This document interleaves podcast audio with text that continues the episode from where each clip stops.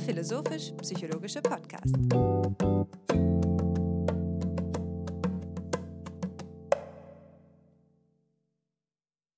Herzlich willkommen, meine Damen und Herren, zur 100. Folge des Podcasts FIPSI, des philosophischen und psychologischen Podcasts.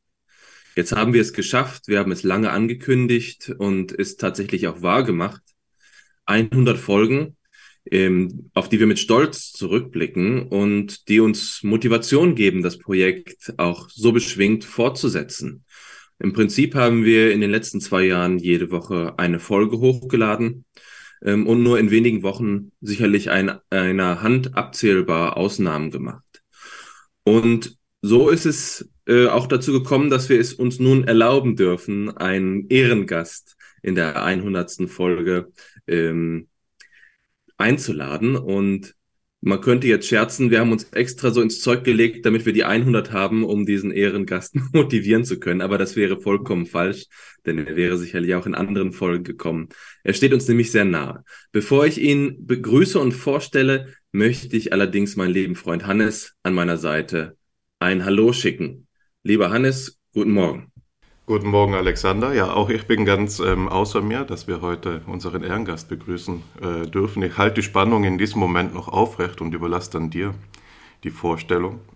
Es ist ja hier in, in Köln, meiner neuen Wahlheimat, auch in einem anderen Sinn ein Ausnahmezustand. Es ist gerade der Karneval. Insofern befindet sich die ganze Stadt im Fest. Und es ist etwas, das ich so gar nicht geahnt habe in, in seinem Ausmaß. Und Insofern bin ich auch schon in Stimmung gekommen, um jetzt die endlich erreichte Dreistelligkeit, die wir in den letzten Episoden ja schon ähm, aufgezählt haben, immer schon erwartet haben, mit euch hier zu feiern.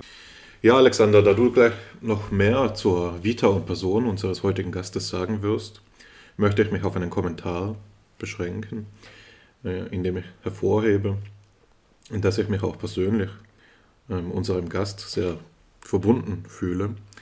Denn nicht nur war er mein Lehrer während meiner äh, Heidelberger Studienjahre, die ich in guter Erinnerung behalten habe, ähm, in der ich eben auch Seminare und Kolloquia bei ihm gehört habe und besucht habe, sondern seit kurzem ähm, darf ich mich, und das sage ich mit einem gewissen Stolz, auch seinen Co-Autoren nennen, zumindest ins B, denn wir haben einen gemeinsamen Aufsatz im Review-Verfahren gerade und darüber hinaus, und das ist vermutlich gerade das äh, Signifikanteste, ist er der Zweitbetreuer meiner philosophischen Doktorarbeit, die ich bei niemandem besser aufgehoben wissen wollte.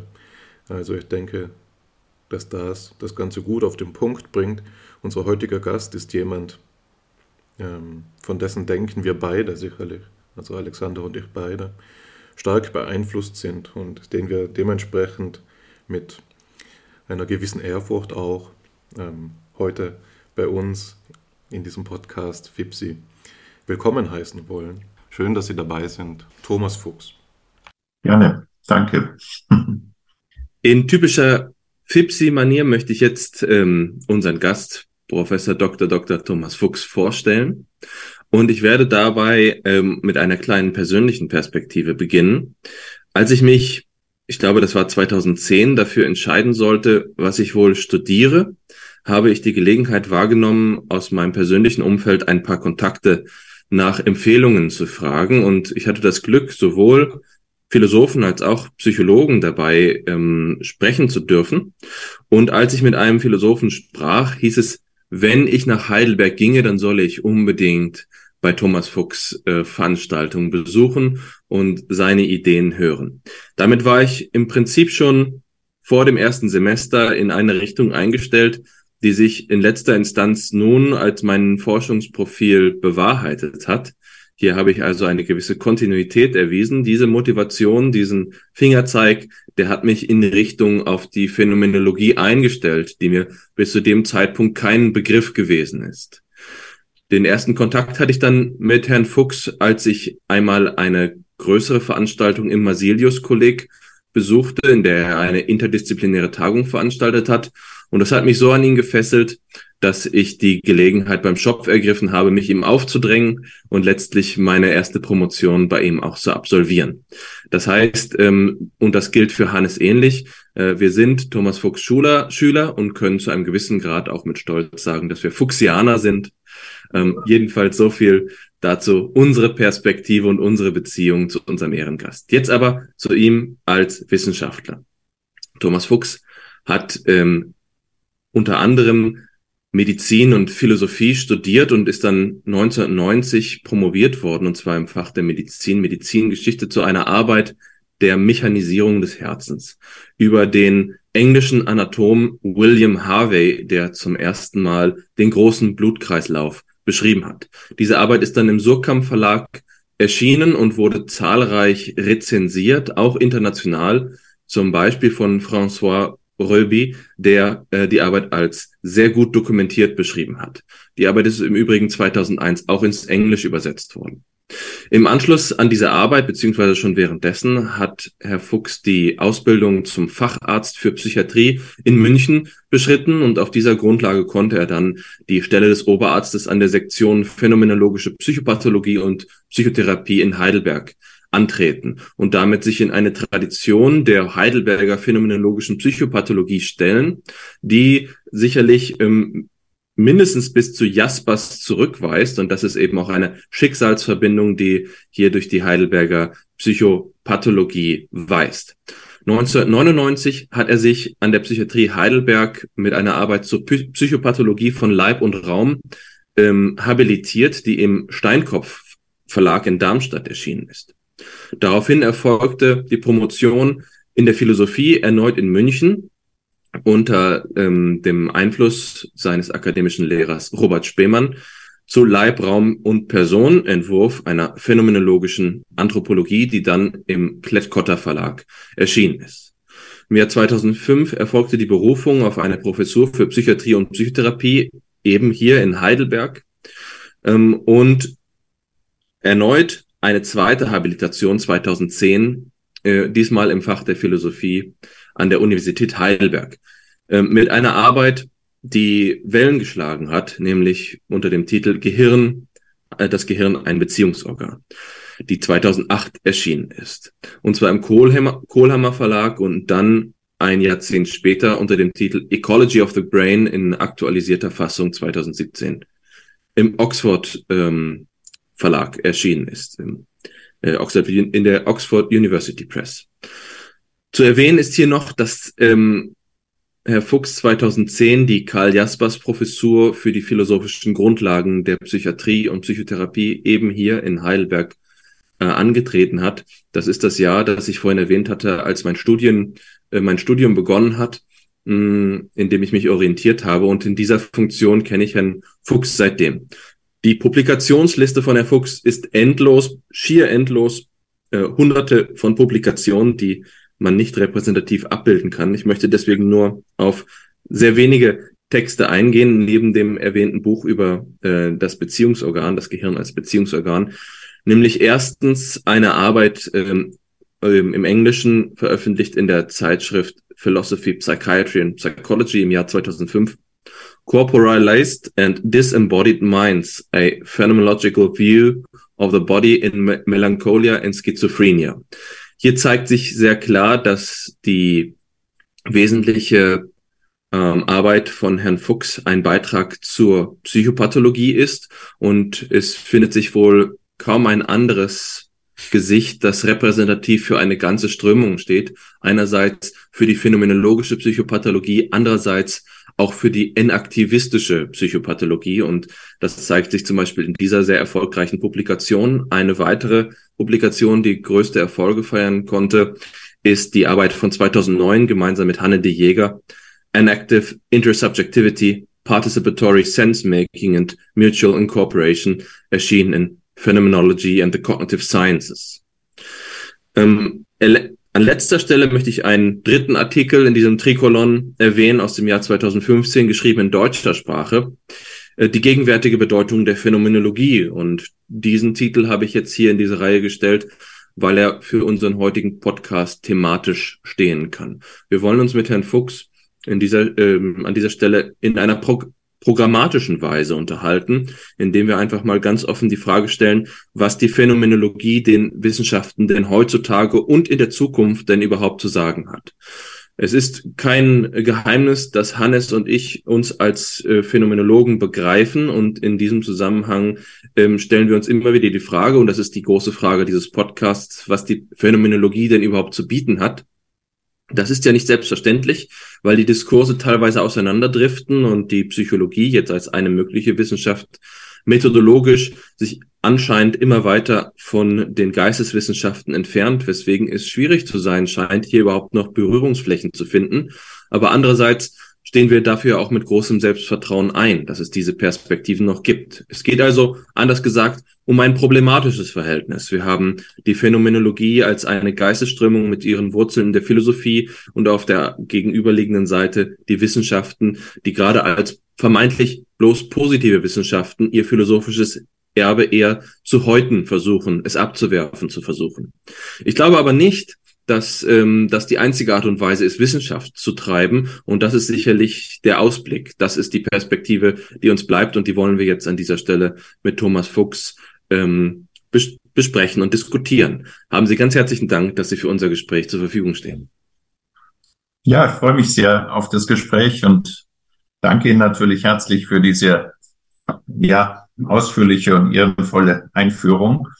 Ähm, ja, wir können im Prinzip äh, an der Stelle vielleicht das Gespräch auch gleich beginnen. Es geht Ihnen ja ein bisschen um die Frage, wie die Phänomenologie zu den äh, ja, Wissenschaften, sagt man ja, steht, was schon einschließt, dass die äh, philosophisch-phänomenologischen Zugänge heutzutage nicht mehr so ganz als Wissenschaft gesehen werden, nämlich unter dem Einfluss des äh, angloamerikanischen Science-Begriffes, der ja eigentlich äh, die Humanities, die Humanwissenschaften nicht einschließt, also das, was wir in Deutschland die Geisteswissenschaften nennen.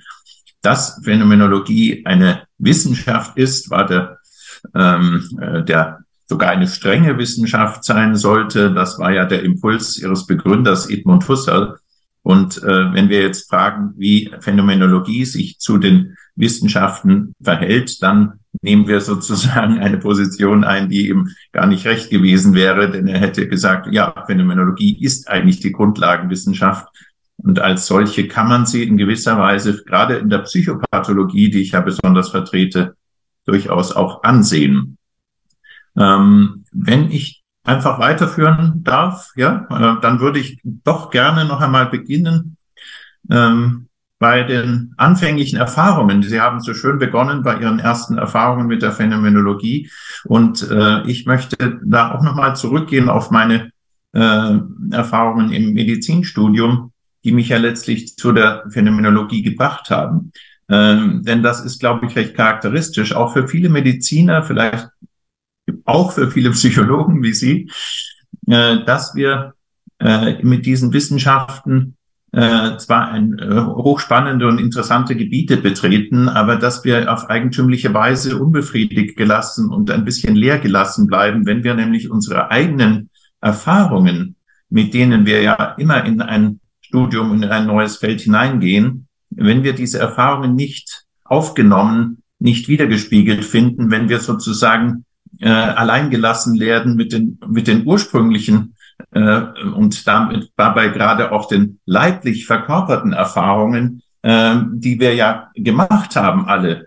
Und wenn wir jetzt ein Medizinstudium beginnen oder ein Psychologiestudium beginnen und merken, dass diese Erfahrungen da eigentlich gar nicht richtig vorkommen, also die, die Erfahrung, die man als, als ein Patient gemacht hat, die man äh, von seinem seiner Leiblichkeit macht, von Krankheit, Gesundheit, Lebendigkeit, aber auch Ermattung.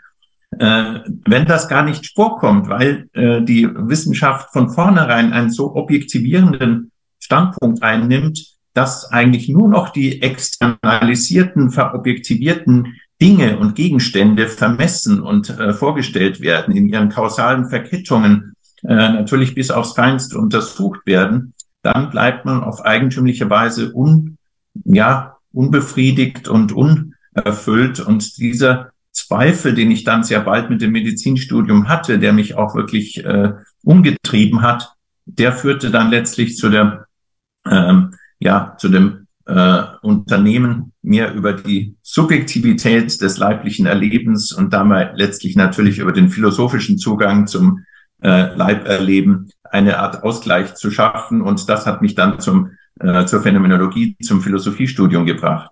Und vielleicht ging es Ihnen in der Psychologie ja ähnlich, dass die, nämlich die, die, die Seele in, im Sinne des äh, ja, traditionellen Verständnisses, des eigenen Empfindens, des eigenen Erlebens, der Motive, der Dinge, die einen bewegen und umtreiben, dass die eben im Psychologiestudium eigentlich gar nicht vorkommt. Das kann eine tiefe ja, äh, Desillusionierung bedeuten. In der Regel begibt man sich halt dann in diese Paradigmen der objektivierenden Wissenschaften hinein und findet dort sozusagen seine Stelle, sein, sein Örtchen, sein Mosaiksteinchen, an dem man arbeiten kann. Aber die Phänomenologie wäre sozusagen als ein grundlegender, äh, grundlegendes Unternehmen zu verstehen, äh, auch die subjektive Erfahrung in diese Auseinandersetzung mit den ähm, objektivierenden Wissenschaften hineinzubringen und sie nicht nur ernst zu nehmen, sondern ihr auch einen, ja, fast schon ein Primat, muss man sagen, zuzugestehen, denn wir beginnen ja mit Wissenschaft immer bei den primären qualitativen Erfahrungen, die wir mit uns oder mit anderen Menschen oder die andere Menschen machen und uns berichten. Das wäre jetzt sozusagen der persönliche äh, Beginn, äh, die persönlichen Worte, die vielleicht erklären, wie man äh, in so ein Feld ähm, dann kommt.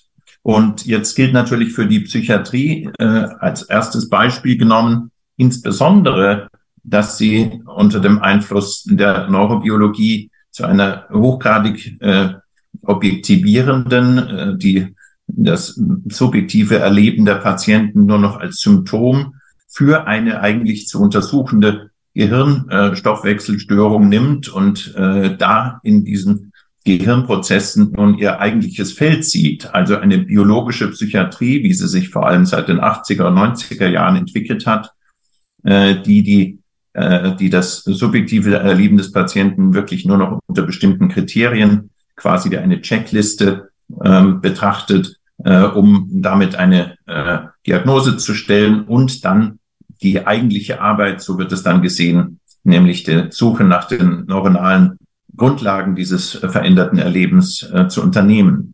Das ist eine äh, Form der Psychiatrie, die sich natürlich sehr weit entfernt von dem eigentlichen Erleben des Patienten, die ihn äh, gewissermaßen auch den Experten äh, ja über über überlässt, überlässt, überantwortet, möchte man schon fast sagen, denn er bleibt ja mit seinem eigentlichen Erleben äh, alleine, so ähnlich wie es mir am Anfang mit dem Medizinstudium ging, und muss sich nun darauf verlassen und darauf hoffen, dass die Experten eben schon die richtigen äh, äh, Hirnareale finden werden, die seiner Störung vermeintlich zugrunde liegen und dann die entsprechenden Mittel, sei es Elektrostimulation oder pharmakologische Mittel, die diese Störung dann beheben sollen. Also äh, wird von vornherein in ein, ja, ein gewissermaßen entfremdetes Verhältnis zu seinem primären und seinem äh, Krankheitserleben gebracht und äh, muss sich dann die Experten äh, sozusagen übergeben, denn er selber ist mit seinen äh, eigentlichen subjektiven Erfahrungen doch eigentlich mehr oder weniger allein gelassen. Das ist die Situation in der Psychiatrie und nun kann die Phänomenologie als eine Art Gegenbewegung oder ein Ausgleich gesehen werden, der äh, die äh, primären Erfahrungen der Patienten äh, sehr genau äh, untersucht, der sie ernst nimmt, der ihre Grundstrukturen äh, ähm, zu erfassen versucht äh, und auf diese Weise ein vertieftes Verständnis äh, dessen ermöglicht, was äh, grundlegende Veränderungen des Erlebens in psychischen Krankheiten sind.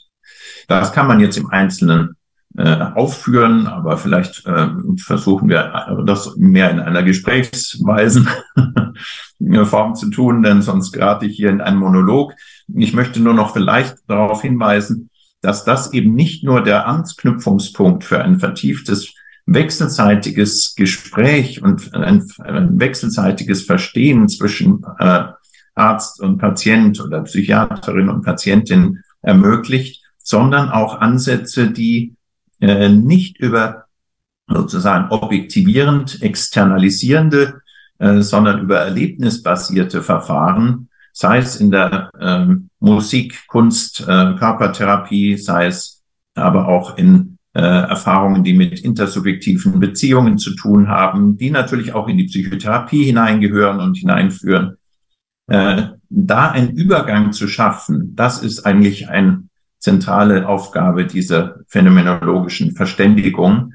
Denn äh, von da aus führt viel leichter ein Weg in Therapien, äh, die auf der Erfahrung aufbauen und sie äh, in eine äh, veränderte Erfahrung überführen, dass das äh, tatsächlich dann auch äh, organismische Veränderungen zur Folge hat, also durchaus eine reale, den äh, Menschen insgesamt erfassende Therapie ist und nicht nur ein subjektives äh, Bewegen von Gedanken und Gefühlen, das zu zeigen, ist dann die Aufgabe nicht mehr der Phänomenologie als solcher, sondern eigentlich einer verkörperten Theorie des Organismus, die die Phänomenologie insofern einbeziehen kann als Subjektivität, subjektives Erleben hier als eine bestimmende, den Organismus äh, regulierende, verändernde äh, Weise des Lebens gesehen wird. Das ist sozusagen die ja, ergänzend notwendige äh, philosophische äh, oder naturphilosophisch organismische äh, Theorie, die wir brauchen, um der Phänomenologie eben nicht nur ein äh, epiphänomenales, äh, äh, eine epiphänomenale Existenz zuzugestehen, wie sie dann in der Psychiatrie ja oft ähm, konzidiert wird. Ja, also das subjektive Erleben ist natürlich da, das wollen wir gar nicht in Zweifel ziehen, aber es hat doch eher, eher nur eine äh, epiphänomenale Qualität. Es ist sozusagen Schaum auf der äh, Oberfläche der Wellen, äh, aus denen eigentlich das äh, psychische Erleben besteht. Diese Wellen sind eben ja letztlich die äh, molekularen Prozesse im Gehirn. Soweit mal eine erste, ein erster Bogen. Aber vielleicht äh, löst das Fragen aus, an denen wir so ein bisschen detaillierter dann weitergehen können. Ja, das werden wir auf jeden Fall können. Vielen Dank schon einmal für das äh, Eingangsstatement. Ähm, ich möchte nur ähm, vorweg schicken, dass Sie mir da natürlich ähm, auch aus der eigenen Lebenserfahrung sprechen, als Sie die äh, Notwendigkeit und die Wichtigkeit der persönlichen Erfahrung und der ersten Erfahrungen auch vielleicht mit neuen Themengebieten ähm, charakterisiert haben als, als eine, eine wichtige Wegmarke hin zur Phänomenologie.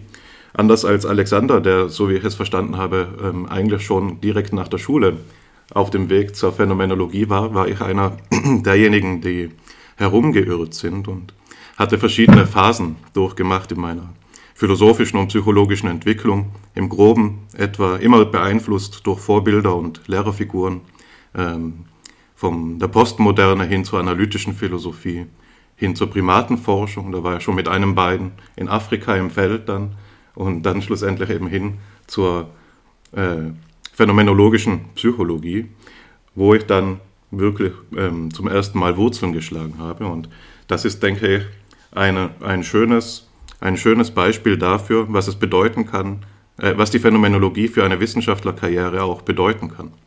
Meine äh, Selbstverständigung dieses Zusammenhanges ähm, ist die, dass die Phänomenologie hier dienen kann als eine Wissenschaft, die anders als die, sagen wir, positiven Wissenschaften oder ähm, eine Wissenschaft mit Lebensbedeutsamkeit ist. Ja. Eine, die auch aus dem Leben spricht, die einen die Worte dafür in die Hand gibt, das, was man selbst sieht, auszudrücken. Ja. Und ich denke, dass genau das ähm, das Stichwort ist, um auch an den eben schon genannten Husserl als eine der Gründerfiguren der Phänomenolo phänomenologischen Denkart anzuschließen und an ihn zu erinnern, denn genau dieses Wort der Wissenschaft mit Lebensbedeutsamkeit ist ja das, was er verwendet in seiner letzten großen Schrift, der Krisis, um die Krise der europäischen Wissenschaften zu charakterisieren. Ja, es kam seines Erachtens zu einer Verabsolutierung des positivistischen Wissenschaftsideals und aufgrund dessen zu einem Verlust an Lebensbedeutsamkeit.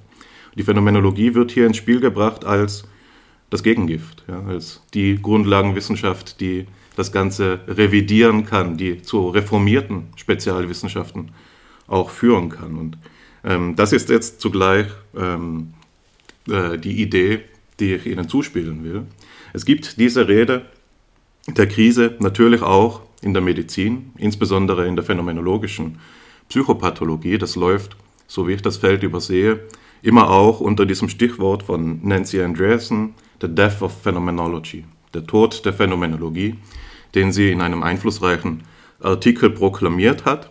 Und ähm, ich habe auch einen Artikel vor Augen, in dem sie selbst diesen Zusammenhang ähm, kommentieren und ähm, ihn in gewisser Weise evaluieren. Und das ist eine, ein, ein, Manuskript, das einiges, einige Aufregung erweckt hat und zu einiger Kontroverse Anlass geboten hat, weswegen es Sie wissen vermutlich schon, worauf ich hinaus will. Weswegen es ähm, ja. hervorragendem Maß geeignet ist, um das jetzt in diesem, in diesem ähm, Gespräch als Aufhänger zu nehmen. Es handelt sich dabei um die die Eröffnungsrede äh, beim DGPPN-Kongress von 2016 äh, zwischen Gehirn und Psyche, wo sie die Frage stellen danach, was es für die Medizin, also für die Psychiatrie jetzt bedeuten würde, wenn sie eben die Subjektivität in der Art und Weise, wie Sie es vorhin beschrieben haben, ernst nimmt. Und das Erste, das man hier sehen kann, ist, dass die, die Psychiatrie hier das Potenzial gewinnen könnte, anstatt eine Nachzüglerin in der Medizin zu sein, die eben auf dem Weg zur ähm, vollständigen Naturalisierung hinterherhinkt, sozusagen das schwarze Schaf wäre oder das Sorgenkind. Stattdessen könnte sie werden zur Modellwissenschaft für eine neue Medizin. Und jetzt äh, Zitat von Ihnen, sie könnte zur Vorreiterin einer Entwicklung werden, die für die Zukunft der Medizin als Ganzer bedeutsam ist, nämlich einer Medizin der Person in ihren biologischen, psychologischen und ökologischen Beziehungen. Zitat Ende. Und im Hintergrund dieses äh, Ausspruchs steht eine Zeitdiagnose, nämlich, dass die Psychiatrie in ihrem Angleichungsbestreben an den Mainstream, jetzt wieder Zitat, die Traditionen verlassen hat, für die die deutsche Psychiatrie einmal Weltruhm erlangt hat und nach denen wir im Ausland noch immer gefragt werden.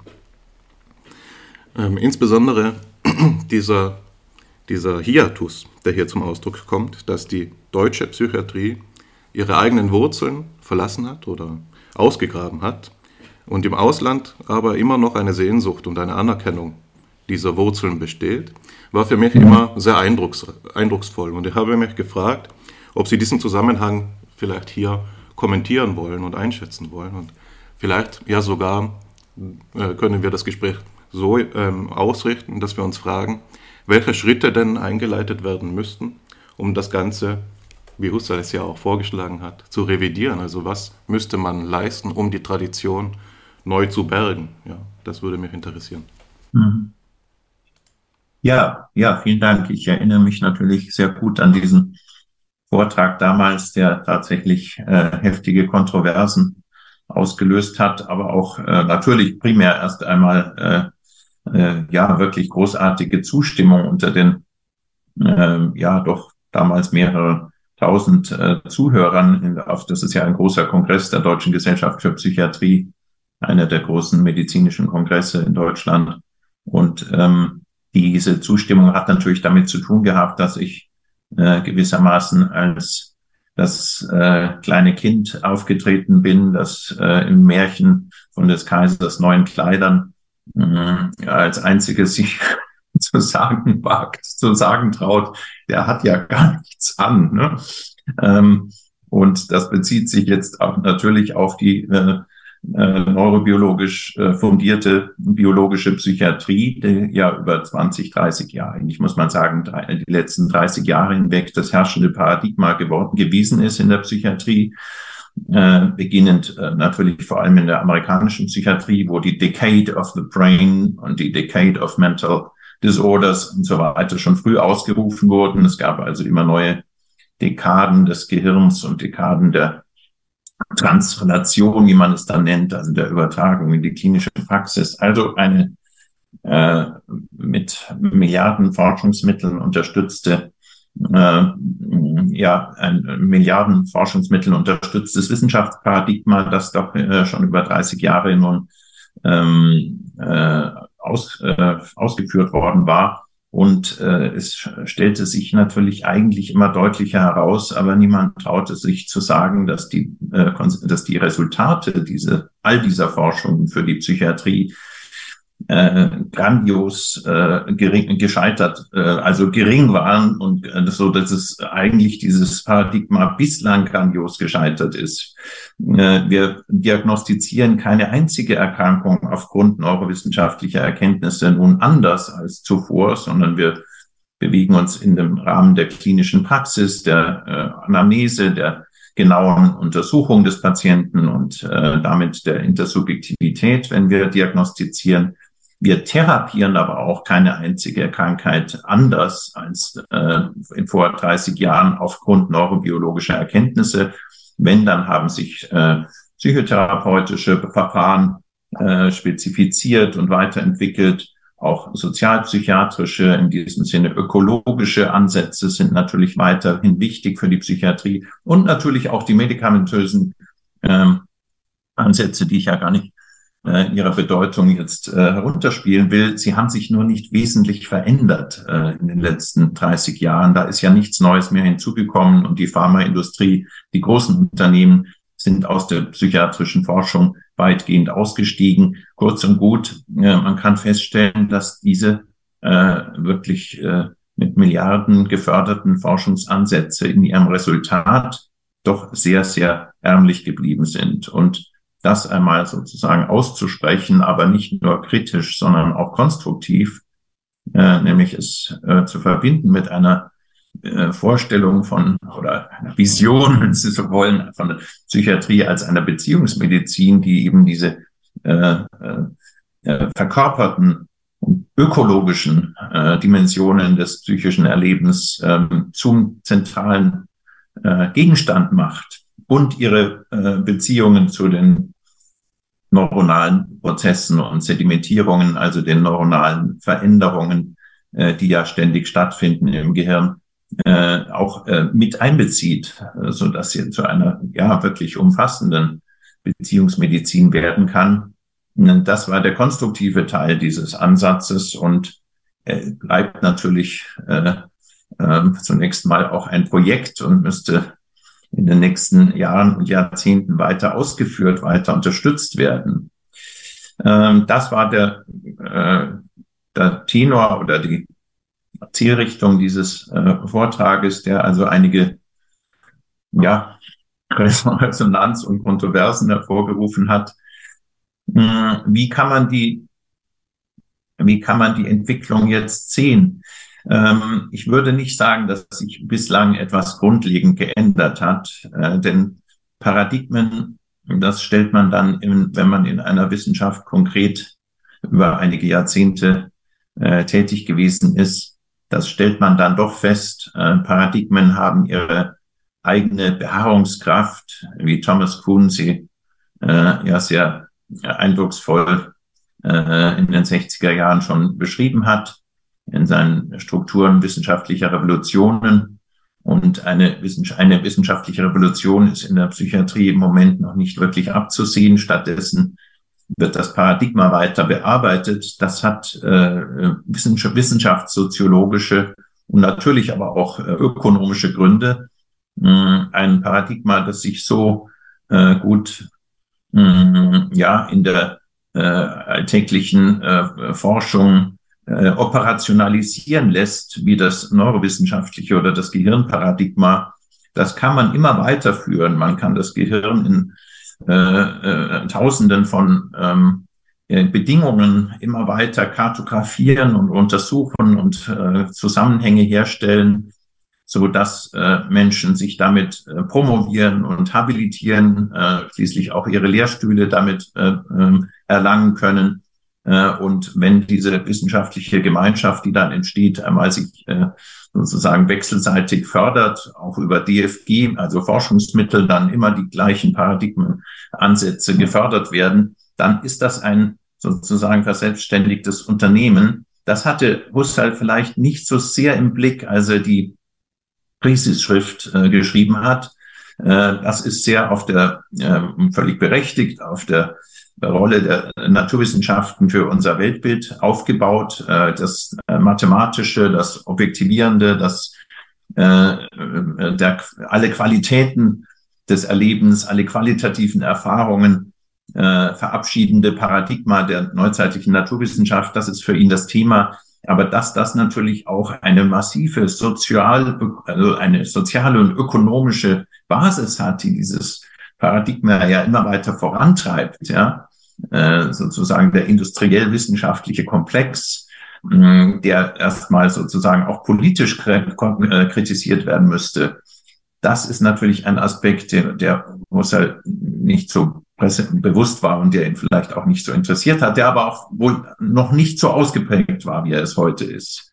Ja, also wir haben es mit einem äh, unerhört machtvollen, äh, ja, man kann schon sagen, industriell, wissenschaftlich, ideologischen Komplex zu tun, ja, ähm, der der eine eigene Beharrungskraft hat äh, und der sich nicht so leicht von seinem Kurs abbringen lässt. Ja, das ist jetzt vielleicht etwas ja, skeptisch, äh, ich will nicht sagen resignativ formuliert, aber sagen wir mal etwas desillusioniert formuliert. Ja, wir brauchen äh, sozusagen, wir müssen äh, suchen, wo sind Felder für neue Entwicklungen, wo sind neue Möglichkeiten, neue Gedanken, neue äh, ja, Forschungszusammenhänge, die dieses Paradigma nach und nach so ein bisschen äh, unterminieren können, könnte man sagen, oder jedenfalls einfach etwas Neues entwickeln können. Ähm, da sehe ich schon Ansätze und die Phänomenologie ist äh, gerade international gesehen im, äh, in den Bereichen der Psychiatrie und der, äh, der Psychologie durchaus ähm, äh, relevant. Sie spielt eine eher zunehmende Rolle. Äh, Ansätze etwa der äh, phänomenologischen Psychopathologie in der Schizophrenieforschung haben weithin Bedeutsamkeit erlangt, werden bis in Zeitschriften wie Lancet Psychiatry, Lancet Psychiatry inzwischen als eine äh, unverzichtbare ähm, äh, Dimension des äh, psychiatrischer Forschung angesehen. Es hat damit zu tun, dass gerade die Schizophrenie ein äh, philosophisch, phänomenologisch natürlich hochkomplexes, äh, spannendes Forschungsgebiet darstellt, das aber auch der Phänomenologie eben ganz neue Ansätze ermöglicht hat, die sich seit den 2000er Jahren entwickelt haben. Ähm, Ansätze, die mit dem basalen Selbsterleben zu tun haben, mit den grundlegenden äh, äh, äh, Schichten äh, unseres, äh, unserer, unserer Erfahrung, die noch gar nicht im reflexiven äh, Bereich liegen, noch nicht in dem, was die Kognitionswissenschaften üblicherweise interessiert, sondern mit einem sehr äh, verkörperten, vitalen, basalen Selbsterleben. Äh, das ist in der Schizophrenie nämlich primär beeinträchtigt. Und wenn man das mit Hilfe der Phänomenologie zeigen kann, dann ergeben sich doch ganz neue Ansätze für die Psychopathologie, aber auch äh, im Gefolge äh, für therapeutische ähm, äh, äh, für therapeutische Interventionen. Das ist sicher noch nicht weit ausgeführt, aber hier zeigt sich aus meiner Sicht ein durchaus äh, hoffnungsvoller äh, Fortschritt auch phänomenologischer äh, regionaler Forschung in der Psychiatrie, der international doch zunehmende Beachtung findet. Ich nehme mir die Freiheit, eine kurze Rückfrage zu stellen. Ähm, Gerne, ja, ja. Mhm. Äh, die, ich halte mich auch wirklich kurz, Alexander, mach dir keine Sorgen. Ähm, und zwar habe ich. Ähm, Nein, das ist gut. Ja. Äh, und zwar ähm, hat mich das, was Sie jetzt gesagt haben, ähm, zu der Trägheit des neurowissenschaftlichen Paradigmas und ähm, der ja, realistischen Haltung, die man dem gegenüber einnehmen muss, erinnert an eine, äh, an eine, an eine Formulierung, die ich schon seit einiger Zeit äh, wiederzufinden suche. Ich glaube, es war in einer ihrer Schriften. Und da war eben die Rede von, aber ich habe es bis heute nicht geschafft, sie wiederzufinden. Auf jeden Fall war da die, die Rede von einer zweiten Welle der phänomenologischen Psychopathologie. Und so wie Sie es jetzt beschrieben haben, könnte man ja meinen, der, der Auftrag für die Wiedergeburt, die Renaissance, ja, wie pathetisch auch immer man das formulieren will, für die zweite Welle, würde darin bestehen, ähm, ganz kunianisch, äh, problematische Evidenz zu akkumulieren, mit der das neurowissenschaftliche Paradigma nicht umgehen kann, bis es von innen ausgehöhlt ist und dann an seiner internen Inkonsistenz sozusagen zerbricht und eben ähm, neue Forschergenerationen, Forscherinnengenerationen dann nachziehen könnten und auch das ganze personell ersetzen würden. Und wenn man das so äh, formuliert, könnte man ja meinen, es ginge hier um einen Guerillakrieg, ja, an dem man an verschiedenen Fronten versucht, Probleme zu schaffen. Ja. Und dagegen steht für mich ein bisschen die Rede von der zweiten Welle, für die für mich jetzt ähm, paradigmatisch, und da, das wird dann auch meine Frage sein, wie Sie das einschätzen, eine Tagung vom Ende des letzten Jahres steht, nämlich die erste Tagung der EAPP, der Europäischen ähm, Gesellschaft für phänomenologische Psychopathologie, die sich jetzt formiert hat und die ja ähm, versucht, eben einen Dachverband der verschiedenen Einzelgesellschaften ähm, äh, im, im Großraum Europa, die sich mit phänomenologischer Psychopathologie befassen, darzustellen. Ja? Und das verbindet zugleich, verbind, lässt sich verbinden zu dieser ähm, Asymmetrie, zu dieser Disanalogie, die wir vorhin festgestellt haben in, im Stellenwert der phänomenologischen Psychopathologie in Deutschland und im Ausland, im außerdeutschen äh, Ländern, wo es ja so zu sein scheint, dass innerhalb Deutschlands das Bestreben dahin geht, die Psychiatrie, die Psychopathologie zu modernisieren, ja, auf den Stand der USA zu kommen, ganz neurowissenschaftlich zu werden, wohingegen im Ausland ähm, die Richtung eher dahin geht, äh, zu äh, äh, sehen, dass der wahre Wert deutscher Psychiatrie und das Einzigartige an ihr eben in der Geschichte liegt, in den großen Ansätzen unserer Ahnen jetzt in diesem Fall. Ja. Und jetzt wäre meine Frage an, an, Sie quasi die erstens, wie schätzen Sie denn die Bedeutung der EAPP, äh, bei der Sie ja selbst maßgebend beteiligt sind, deren Präsident Sie bis vor ganz kurzer Zeit waren. Ähm, wie schätzen Sie Ihre Bedeutung für die zweite Welle ein und ähm, sehen Sie da auch ein Potenzial eben, dass das Ganze vom Guerillakrieg übergeht zur klassischen äh, äh, äh, Frontenschlacht? Könnte man das vielleicht so formulieren? Zur klassischen Kriegsführung, meinen Sie? Ja, genau. vielleicht bewegen wir uns gerade in diesen Zeiten äh, äh, der Gegenwart lieber nicht zu sehr in, in polemologischen Metaphern, aber ich habe ja, glaube ich, mit dem Begriff des Unterminierens auch schon so ein bisschen äh, in die Richtung metaphorisiert. Aber ähm, das ist jetzt nur nebenbei gesagt. Ähm, ja, das greife ich gerne nochmal auf. Zunächst mal, ähm, Sie hatten überlegt äh, oder die Frage gestellt, äh, ob es durch eine mögliche zweite Welle äh, der phänomenologischen Forschung in der Psychiatrie, Psychopathologie nicht gelingen könnte, da auch ein zunehmendes sozusagen äh, ja äh, kreatives, dynamisches Potenzial zu schaffen im Kuhnschen Sinn, das nämlich ja darin liegen würde, dass Anomalien auftreten, dass Aporien auftreten, dass also das herrschende Paradigma sozusagen nicht mehr äh, in der Lage ist, alle auftretenden äh, äh, Anomalien zu, zu erklären und äh, damit äh, an seine Grenzen gerät. Ich hatte ja schon vorhin ein bisschen des desillusionierend darauf hingewiesen, dass diese Grenzen ja längst offensichtlich sind äh, und dass das Paradigma sich trotzdem einfach, dass dieser äh, psychiatrische äh, Gesamtansatz sich trotzdem einfach äh, unverändert weiter bewegt.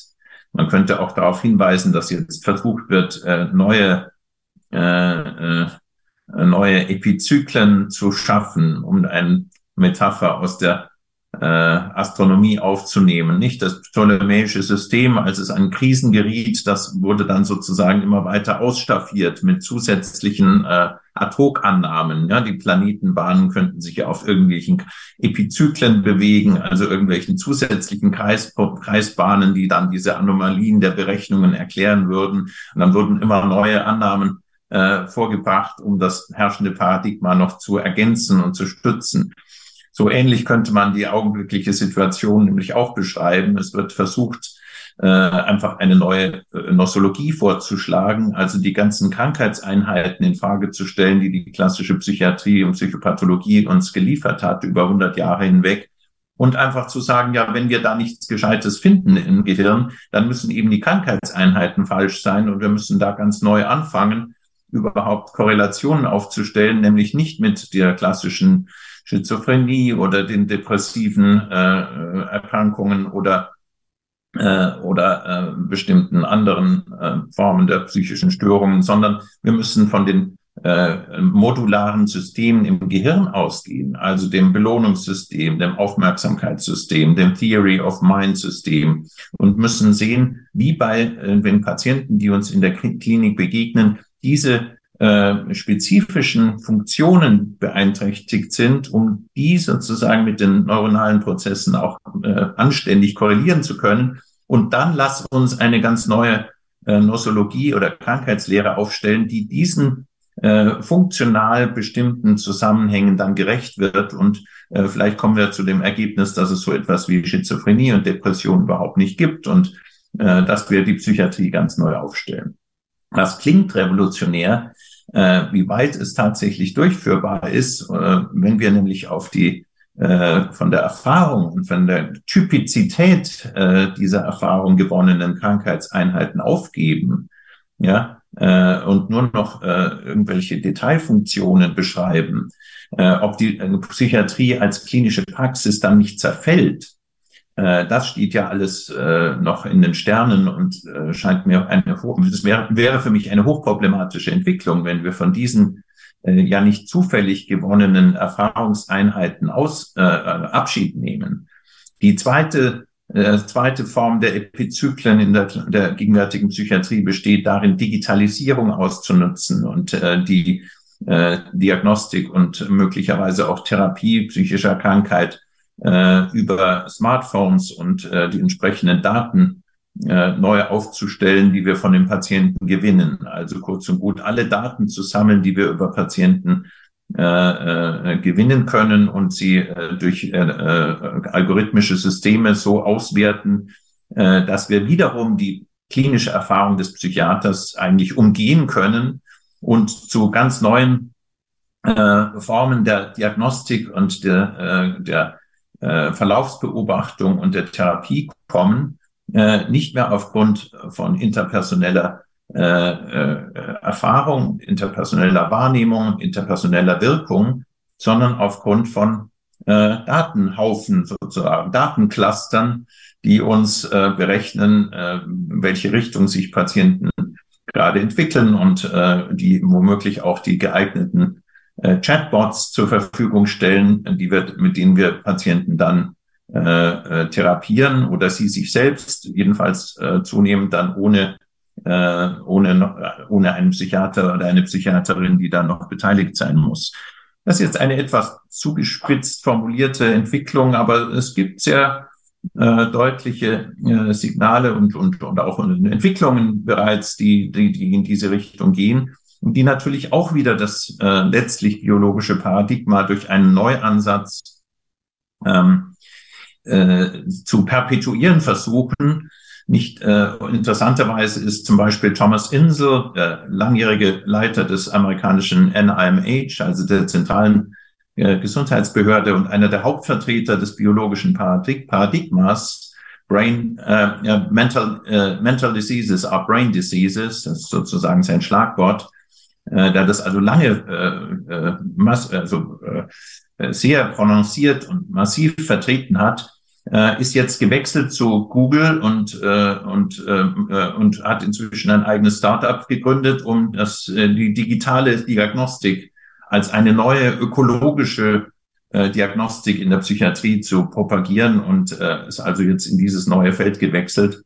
Äh, das zeigt, man versucht es immer wieder auf neue Weise, einen äh, objektivierenden und sozusagen äh, psychisches Erleben in Einzeldaten auflösenden Ansatz zu perpetuieren, seien diese Daten nun neuronale Daten oder eben Bewegungsdaten und Chatdaten. Äh, es ist immer der, das gleiche Prinzip. So, jetzt ähm, bin ich aber äh, ein bisschen weit nochmal in diesen vielleicht etwas desillusionierend stimmenden Bereich gegangen. Nun zu Ihrer Frage, die zweite Welle und die EAPP.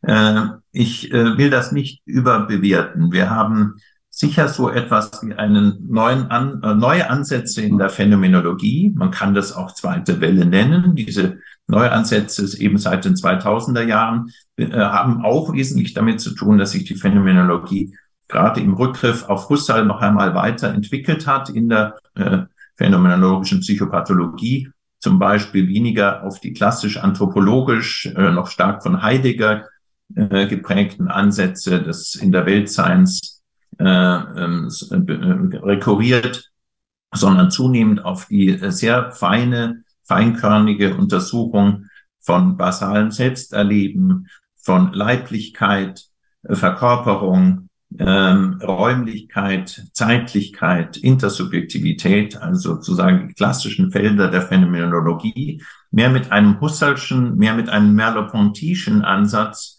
äh, jetzt in den Blick nimmt, so dass da doch nochmal eine Schärfung äh, der auch mikrophänomenologisch untersuchbaren äh, Subjektivität-Erforschung möglich geworden ist. Äh, ich denke, das lässt sich durchaus als ein als eine äh, neue äh, Phänomenologie, als eine zweite Welle der Phänomenologie in der Psychopathologie ansehen, wenn man es mit den klassischen Ansätzen bei etwa äh, Binswanger, Giebsattel, von Giebsattel, Strauss oder noch Stellenbach vergleicht, die alle ihre große äh, äh, Berechtigung hatten und ihren großen Wert bis heute haben, aber wir, äh, wir äh, haben jetzt schon andere Ansätze äh, und die nun äh, auf europäischer Ebene noch weiter wirksam zu machen. Ähm, das war das Ziel einer Gründung einer europäischen äh, sozusagen Assoziation der European Association of Phenomenology, Phenomenology and Psychopathology äh, vor einigen Jahren. Und ähm, wir sind dabei, äh, diese Vereinigung sozusagen weiter zu stärken, weiter auszubauen. Und man kann sich dann schon, wenn es auch gelingt, äh, zum Beispiel Psychopathology, das ja ein stark äh, europäisch ähm, geprägtes Organ äh, ist, das ich auch äh, ja als Herausgeber äh, mit ähm, ein bisschen mit äh, prägen kann, äh, wenn es dann gelingt, eine entsprechende Zeitschrift auch so äh, stark phänomenologisch auszurichten, dass sie ein äh, Begegnungs- und Publikationsorgan für diese Richtung werden kann, dann erwarte ich mir schon in den nächsten äh, 10, 20 Jahren eine deutliche Stärkung dieser Richtung in der Psychiatrie. Ähm, ich mache mir aber keine Illusionen. Dieses, wie gesagt, äh, der Tanker der des herrschenden Paradigmas, der sich da immer weiter bewegt, ist ja nicht so schnell aus vom Kurs abzubringen. Aber es genügt vielleicht auch äh, gerade für die Wirkung dieses äh, alternativen, oppositionellen Paradigmas, das sich jetzt umschreiben lässt mit Begriffen wie ähm, Subjektivität, Leiblichkeit, Verkörperung, äh, ökologische Zusammenhänge, in denen ein Patient sich äh, erlebt und in denen die äh, im Sinne einer Nische auf ihn einwirken und die er seinerseits wieder äh, be beeinflussen kann. Wenn man all diese Ansätze als eine Art gesamtes oppositionelles oder alternatives Paradigma nimmt, dann verspreche ich mir äh, davon nicht nur eine zunehmende Wirkung, sondern auch, das muss man ja immer sehen, eine Unterstützung für die äh, Ansätze, für die, für die psychiatrische Praxis, die außerhalb der Universitäten abläuft, außerhalb des offiziellen Wissenschaftsbetriebs in den Landeskrankenhäusern, in den äh, Kommunen, in den, äh, in den äh, äh, sozialpsychiatrischen äh, Initiativen, die zum Beispiel Familien äh, äh, von Patienten, ihre Nachbarschaft mit einbeziehen, die also im besten Sinne, klassischen Sinne sozialpsychiatrisch arbeiten. Das existiert ja auch alles sozusagen ein bisschen im Schatten der herrschenden Wissenschaft die sich an den Universitäten äh, eben äh, äh, findet, äh, das existiert ja auch. Und diese äh, in der Praxis mit psychisch kranken tätigen Menschen, die brauchen auch ihre äh, sozusagen ihre äh, ja, Begrifflichkeiten, auch ein Stück weit ihre geistige Nahrung, die das äh, begreifbar macht, die das fassbar macht, was da eigentlich geschieht. Und für die praktisch Tätigen außerhalb des Mainstream-Paradigmas, kann ein solcher phänomenologischer Ansatz, glaube ich, eine ganz wertvolle Unterstützung bedeuten, äh, Förderung bedeuten, vielleicht auch sogar in gesundheitspolitischer Hinsicht dann auch relevant werden, wenn es um die Mittelverteilung äh, geht, die Gesundheitsbehörden äh, natürlich äh, ja, regulieren. Dann äh, können wir diese, diese alternative Paradigma vielleicht äh, immer weiter ausbauen und in seiner Bedeutung stärken, auch ohne dass es jetzt zum ein, ja, wie Sie eine offenen Konfrontation, um nochmal zum polemologischen zurückzukehren, zu einer Art äh, Kampf mit dem herrschenden Paradigma kommen muss. Denn äh, da sehe ich im Moment keine, äh, keine, äh, keine wirkliche Chance, da zu einer, zu einer Revolution zu kommen. Aber das ist vielleicht auch gar nicht nötig. So meine Einschätzung im Moment. Sie haben im Rahmen dieser Auseinandersetzung zwischen der Beziehungsmedizin, die phänomenologisch geprägt ist, und ihrem Gegenspieler, vielleicht so etwas wie der beziehungslosen Medizin, ähm, eine Verteidigung des Menschen unternommen. Und ich glaube, dass diese, dieser Ausdruck nicht nur eine gesellschaftliche Frage widerspiegelt, in der wir beispielsweise durch die Digitalität, die Robotik in Frage gestellt werden, sondern gerade eben auch auf der Ebene, die Sie gerade behandelt haben, auf der wissenschaftslogischen Ebene, hier eine bedeutsame Frage verhandelt wird. Und das ist die Frage nach dem Gegenstand der Wissenschaft. Wenn wir den Objektivismus, den Elementarismus, der auf der Gegenseite steht, betrachten, und beispielsweise in der Psychiatrie fragen, wer oder was ist eigentlich krank, da würde ja hier gerade die Antwort lauten, es krankt der Organismus, es krankt das Nervensystem, es krankt das Gehirn.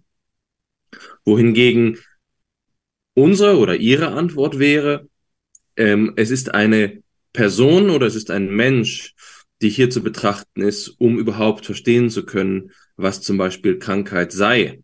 Ähm, und äh, die Normativität in dieser Frage des, des, der Krankheit ist auch nur auf dieser Ebene überhaupt ein Thema.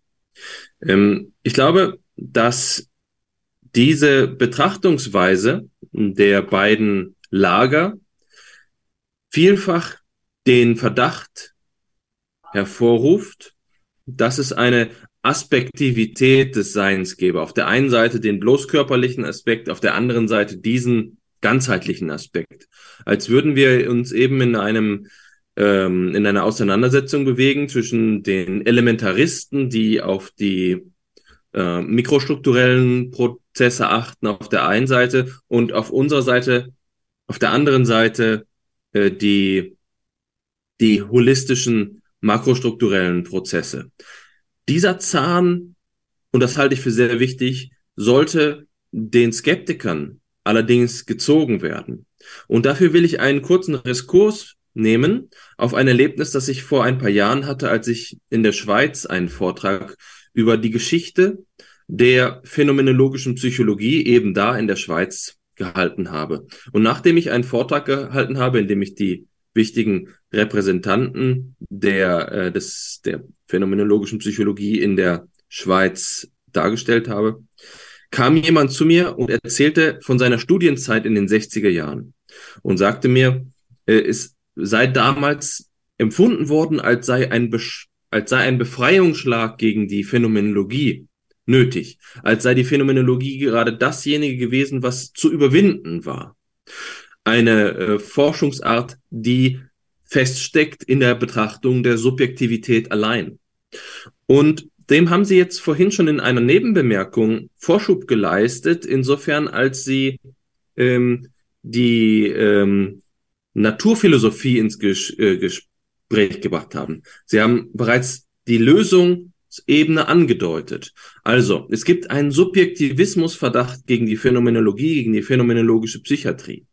Und sie haben klar zum Ausdruck gebracht, dass die Frage nach dem, nach der Person und dem Menschen nicht eine rein subjektivistische Frage ist. Es geht nicht nur darum, dass wir immanent sagen, ich fühle mich hier so und so und das ist der gesamte Gehalt der Wissenschaft. Nein, im Gegenteil.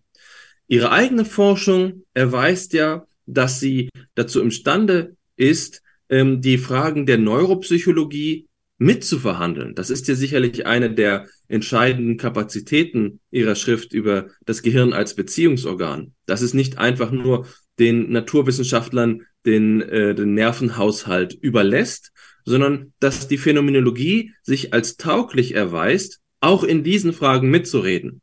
Dass sie zum Beispiel die Frage nach zirkulärer Kausalität als eine Antwort auf ähm, trivialistische, unterkomplexe Erklärungen der Natur des Nervensystems zu positionieren imstande sind.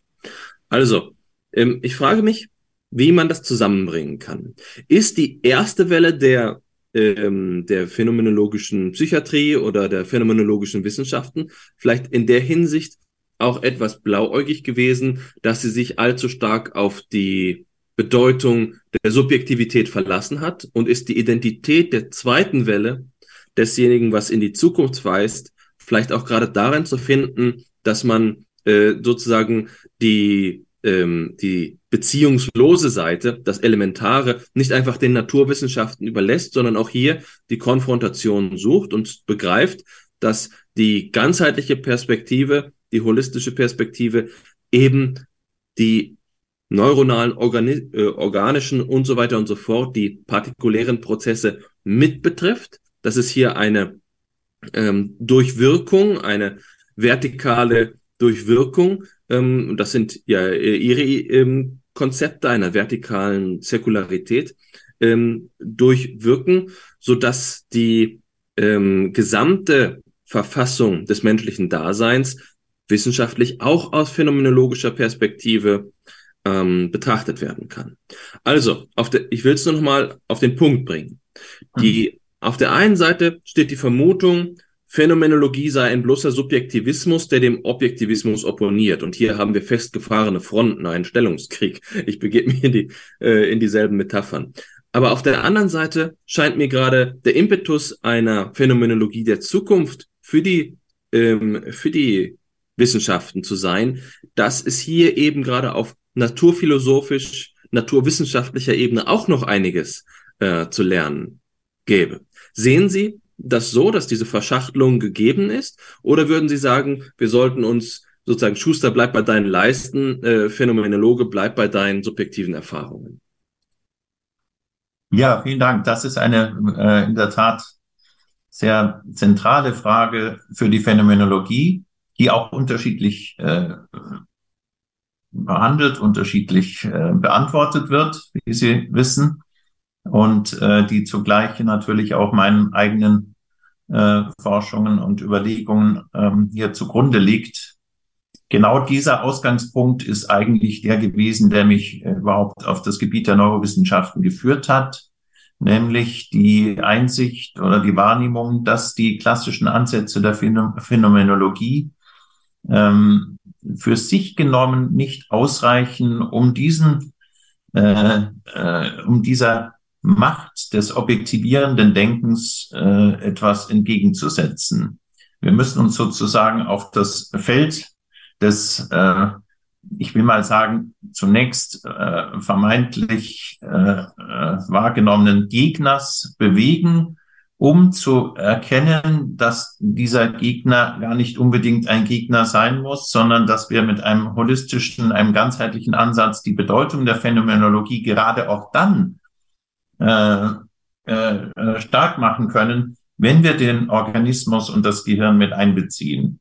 Das war ähm, äh, der, die Grundlage, also der, das Motiv für meine Bewegung in diese Richtung. Und Sie haben auch ganz recht, die klassische phänomenologisch-anthropologische Psychiatrie ist gerade in Deutschland in den 50er und 60er Jahren äh, auch stecken geblieben. Und äh, viele Psychiater haben das eigentlich so empfunden, ähm, dass hier ein, äh, die Subjektivität und die äh, geistreichen Analysen des Subjektiven äh, zum Selbstzweck geworden sind äh, sowohl biologisch, äh, mehr biologisch denkende Psychiater als auch mehr sozialpsychiatrische denkende äh, Psychiater haben der Phänomenologie vorgeworfen, sie sei ein letztlich steriles äh, Unternehmen, eine Selbstbeschäftigung, ähm, äh, die äh, die denn einen äh, ja auch praktisch tätigen und äh, handelnden Psychiater nicht wirklich befriedigen können könne.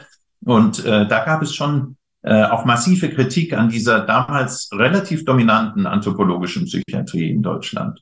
Also das äh, vielleicht zum historischen Hintergrund, äh, auch wenn diese äh, Dominanz dann natürlich in den 70er, 80er Jahren schon längst nicht mehr gegeben war. Aber dieses etwas Unbefriedigende, man bewegt sich ja doch immer nur in den äh, Analysen des, der Subjektivität und vielleicht noch der Intersubjektivität, aber äh, was ist denn dann eigentlich die psychische Krankheit? Ist das wirklich nur etwas, was sich im Psychischen abspielt? Da würde man ja in die Gefahr geraten, die Psychiker des 19. Jahrhunderts äh, zu reaktivieren, die psychisches Kranksein eben eigentlich als eine Erkrankung des Geistes ansehen, im Geisteskrank ansahen, das heißt eine Geisteskrankheit im wörtlichen Sinne. Es ist gar nicht nötig, sich auf den Körper hier zu äh, richten und äh, denn denn es genügt ja, dass die Psyche selbst in eine oder das Subjektive selbst in eine Verirrung gerät. Also äh, das wäre ein Psychikeransatz, äh, äh, der natürlich selbst wieder auf einem Dualismus beruhen würde, äh, der nicht äh, zielführend sein konnte. Deswegen die Beschäftigung jetzt mit der Neurobiologie. Und hier zeigte sich eben sehr rasch, dass die Neurobiologie auf einer äh, grundlegenden reduktionistischen Basis äh, arbeitet, die den äh, nicht nur die nicht nur die Subjektivität quasi außer Acht lässt, weil sie sie nur als ein Sprungbrett benutzt, um zu den angeblich eigentlich wirksamen und eigentlich realen neuronalen Prozessen zu geraten, sondern dass die äh, Neurobiologie eben auch den Organismus außer Acht lässt. Das heißt, gar keinen Begriff vom Lebendigen hat, dass das Gehirn hier äh, wie ein äh, Computer gesehen wird, der irgendwie programmiert wird, der einen Input und Output generiert, äh, äh, dass aber, dass das Gehirn aber überhaupt nicht im Kontext des gesamten Organismus gesehen ist, dass also das, der Begriff des Lebendigen hier fundamental fehlt. Das bis heute eigentlich mein zentraler, ähm, ja, verbindender Ansatz. Äh, der Begriff des Lebens äh, ist einer, den muss man natürlich sehr genau sich dann anschauen, naturphilosophisch schwieriger und komplexer Begriff, aber er ist aus meiner Sicht äh, der zentrale Begriff, der, der es ermöglichen kann, den Dualismus von reiner äh, Innenwelt oder Subjektivität auf der einen Seite und rein reduktionistisch betrachteter äh, Dingwelt, Objektivität auf der anderen Seite, also sprich den Körper, den, das Gehirn, diesen Dualismus zu überwinden. Äh, Lebendigkeit bedarf auf der jetzt äh, organismischen Ebene betrachtet natürlich unbedingt einer systemischen, einer holistischen Betrachtung des Zusammenhangs von Gehirn und übrigen Organismus. Und hier zeigt sich äh, sehr rasch, dass das Gehirn eben viel mehr in sensomotorische und äh, vital regulierende Schleifen eingebettet ist, dass es sie also äh, zwar reguliert, aber nicht wie ein sozusagen isoliertes Organ betrachtet werden kann, sondern immer in ständigen Rückkopplungsbeziehungen steht äh, zu den äh, übrigen äh, zum übrigen Organismus auf der einen Seite und zum äh, zur äh, sensomotorisch erfassten Umwelt auf der anderen Seite. Von der sozialen Umwelt äh, will ich jetzt hier mal nicht sprechen. Das ist natürlich noch mal eine äh, wichtige dritte Dimension. Wenn man das Gehirn so betrachtet, dann lösen sich die in den 90er, äh, 2000er Jahren heiß diskutierten Reduktionismen. Äh, das Gehirn bestimmt uns. Wir sind nur sozusagen Ausführungsorgane des Gehirns und das Gehirn hat schon längst entschieden, bevor wir irgendetwas wollen und denken. Äh, solche Reduktionismen lösen sich dann eigentlich sehr rasch auf. Und es wird klar, dass äh, diese Interaktionen eigentlich die organische, äh, das organische Komplement, sozusagen das Gegenstück ist zu dem, was die Phänomenologie nun eigentlich ganz klassisch seit Merleau-Ponty vor allem als die Leiblichkeit und das Leibliche zur Weltsein beschreibt. Wir haben also jetzt eine ganz neue Sicht auf das Lebewesen, äh, nämlich als ein, äh, eine Einheit. Es gibt ja nur ein Lebewesen, das äh, einerseits erlebt, andererseits lebt. Aber eine Einheit, die äh, es möglich macht, die Phänomenologie leiblicher Erfahrung in eine äh, komplementäre Passung zu bringen zur, zur Verkörperung des Gehirns, also zu einem holistischen Blick auf den gesamten Organismus.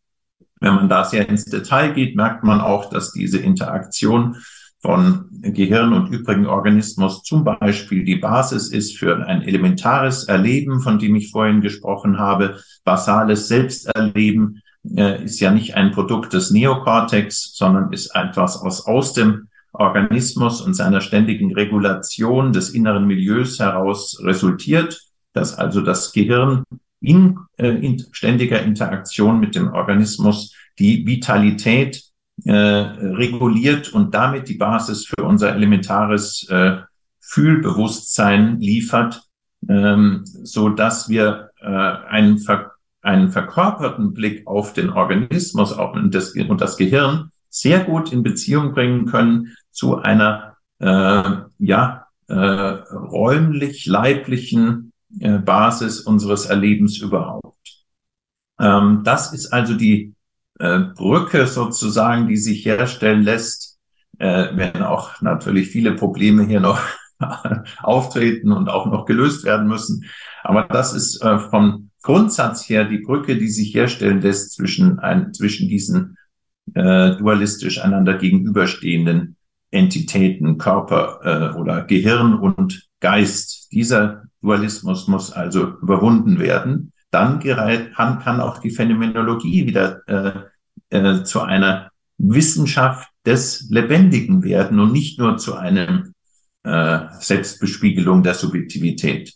Und Sie haben dann auch noch darauf hingewiesen, dass hier ein Begriff der Wirksamkeit des Subjektiven natürlich auch enorm wichtig ist, äh, dass unsere Erfahrung also tatsächlich äh, äh, Wirkung in der Welt hat, dass sie als verkörperte äh, auch äh, unseren, äh, ja, uns bewegt im buchstäblichen Sinne äh, und nicht nur irgendwie ein Schaum auf der Oberfläche von Prozessen ist, die quasi automatisch und selbsttätig äh, ablaufen. Dass also Subjektivität wirksam ist, das erfordert einen äh, Blick auf den Organismus, der äh, die äh, Wirksamkeit von, äh, von, von äh, Makrostrukturen, so nannten sie es, also die Wirksamkeit von Makrokonfigurationen des Organismus be, äh, belegen kann. Ja, also zeigen kann, wie unsere Erfahrung selbst äh, insgesamt den Organismus so äh, konfiguriert und so verändert, dass auch das Gehirn zum Beispiel einbezogen ist in solche übergreifenden Erfahrungen und auf diese Weise auch Veränderungen äh, durchläuft. Also eine kurz äh, klassisches Beispiel, eine Psychotherapie ist ja etwas, was sicher auf der intersubjektiven verkörperten Erfahrung basiert, wo ich Erfahrungen von äh, Gemeinsamkeit mache, von von von von angenommen sein, also äh, intersubjektiv gefühlte äh, interaffektive Erfahrungen, die äh, auf einer übergeordneten Ebene ablaufen des äh, gemeinsamen Erlebens, aber auch meines Erlebens und diese Erfahrungen haben nun fortlaufend Wirkungen auf die äh, äh, Gehirnprozesse, insoweit, insofern, dass sie sie auch modifizieren, dass auch ähm, Gehirnstrukturen und äh, äh, synaptische Strukturen sich im Laufe der Zeit so verändern, dass neues Erleben möglich wird. Das heißt, das Gehirn ist so einbezogen, es passt sich sozusagen unseren Interaktionen so fortlaufend an, dass es durch sie natürlich auch in geeigneter Weise verändert wird. Je nachdem, in die eine oder andere Richtung natürlich. Aber wir sind es, der diese Erfahrungen durchlaufen. Wir sind es als verkörperte Subjekte, die sie auch bestimmen, die wählen, die äh, äh Entscheidungen treffen über die Wirkungen, die sie ausüben möchten oder Wirkungen, diesen, denen sie sich aussetzen, aussetzen möchten. Also wir wählen unsere Umwelten, unsere Situationen und damit wählen wir auch, was uns bis in unsere organischen Mikrostrukturen hinein verändert und prägt. Und diese äh, top-down gerichtete, äh, hier glaube ich, braucht man fast den englischen Begriff, diese top-down gerichtete Kausalität ist äh, entscheidend ist eine entscheidende Konzeption, damit wir die Wirksamkeit unserer subjektiven Erfahrung auch tatsächlich äh, äh, begreifen können, auch belegen können. Das lässt sich ja dann durchaus durch entsprechende Untersuchungen, wie sie etwa nach Psychotherapien äh, durchgeführt wurden, dann auch gut zeigen.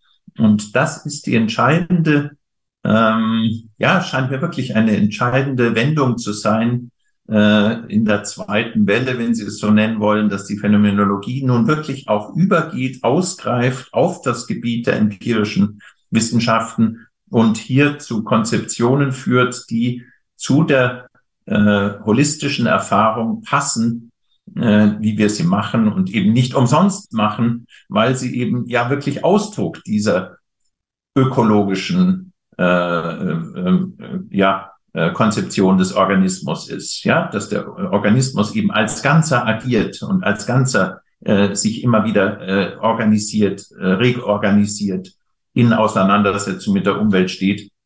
Das entspricht ja eigentlich auch unserer eigenen subjektiven Erfahrung. Es ist also gar nicht zufällig, dass wir leibliches zur Weltsein erleben. Denn es passt genau zu dem, äh, was unser Organismus in Verbindung natürlich mit dem Gehirn auch aus einer objektivierenden Sicht tatsächlich tut.